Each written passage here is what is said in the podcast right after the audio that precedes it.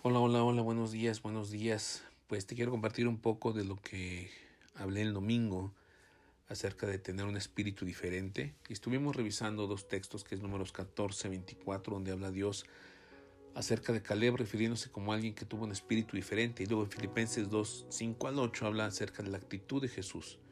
¿Verdad? Otra manera de expresar acerca del espíritu diferente es hablar acerca de una actitud diferente. ¿Y diferente a qué? Bueno, hay que ver el punto de referencia. El punto de referencia al hablar de Caleb, pues era contra la actitud, o sea, un espíritu diferente contra la actitud que tuvieron los otros diez espías.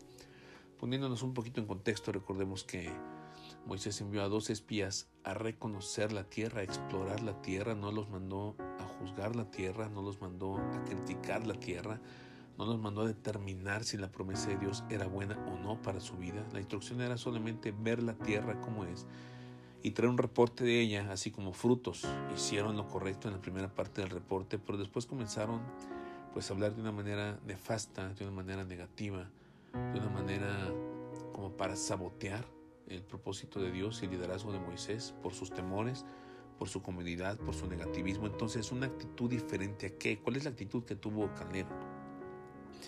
Pues la actitud diferente a los dos espías. ¿Qué actitud tuvieron los dos espías? Los dos espías fueron negativos, fueron críticos, fueron murmuradores, había murmuración en su corazón, estoy seguro desde antes, fueron mentirosos, fueron conformistas, apocados, impuntuales también. Había una falta de compromiso y había mucha soberbia en este pueblo, que se reveló de repente contra Caleb y Josué, contra Moisés y contra Dios mismo. Entonces, eh, así nos encontramos de repente, ¿no? Recibimos una instrucción para poder caminar en una visión te hemos compartido algo de la visión para nuestra iglesia la manera de trabajar. Y una de ellas, el primer paso, y es el paso de todo cristiano, es atraer, es evangelizar, es hablar del Evangelio. Y a veces nos resistimos, nos resistimos y nos negamos porque no tenemos de qué hablar, ¿verdad? Y una de las eh, etapas o uno de los procesos necesarios para que tú y yo tengamos un espíritu diferente por supuesto que es la comunión íntima con el Espíritu Santo, pero también el acompañamiento con la palabra de Dios. Necesitamos ser una iglesia que se alimente en la palabra de Dios todos los días, por lo que leemos, por lo que hablamos y no solamente por lo que escuchamos a través de los labios de un pastor. Entonces, la invitación es a que tengamos una actitud diferente. ¿Qué, cómo podemos definir la actitud? Una definición de ellas es condición del corazón que dirige el comportamiento del hombre. ¡Wow! ¿Cómo es nuestro corazón? Cuál es la condición de nuestro corazón cuando recibimos una instrucción. Eso va a guiar, eso va a guiar nuestro comportamiento en cualquier situación en que nos encontremos.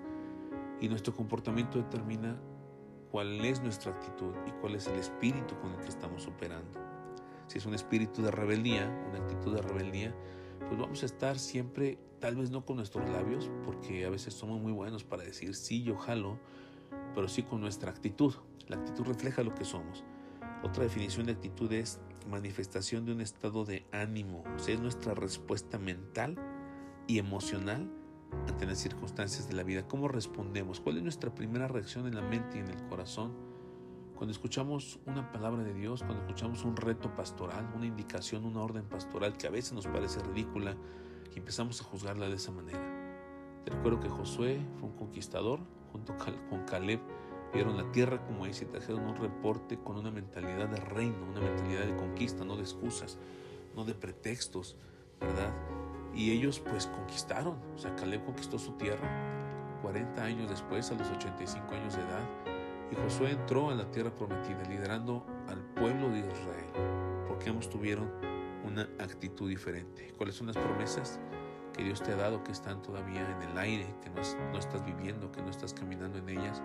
Tal vez necesitas cambiar tu actitud, tal vez necesitas tener un espíritu diferente. Y tu motivo es ser una persona de honra, una persona de obediencia, un hijo de Dios que honra, un hijo de Dios que obedece su palabra y la instrucción pastoral. Yo creo que por ahí comienza a cambiar nuestra actitud. Te bendigo para que en esta semana caminemos con una actitud y con un espíritu diferente.